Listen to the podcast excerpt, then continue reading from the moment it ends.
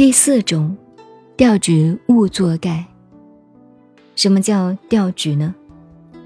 心不是散乱的，可是不能清静。虽然坐在这里，你没有去想它，它自己出来了。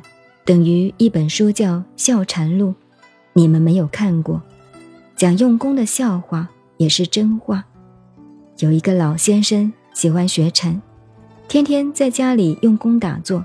这个太太就反对，这是老太太。可是老公要打坐，她也没有办法了。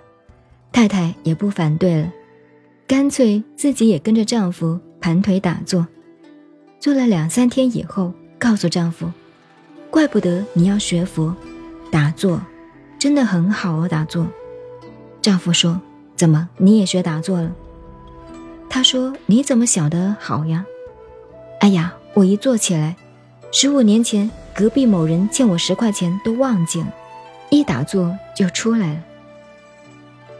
打坐有这个好处，它调举，真的哦。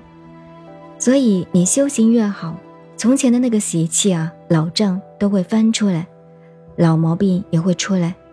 它不是你想出来散乱，它是调举来的。勿作该，勿作，就是我们现在的话。是什么呢？误作讨厌。有时候我们人生活着很讨厌，有时候自己对自己蛮讨厌的，有没有？都是一个人，有时候就会如此。调举误作，这五种盖。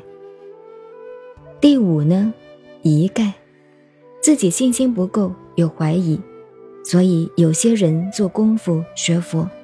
其实已经到了某一个程度、某一个境界，因为自己认不清楚不够啊，又不行了。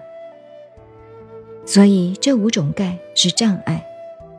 下面给你分析了，你看诸佛菩萨是非常慈悲的，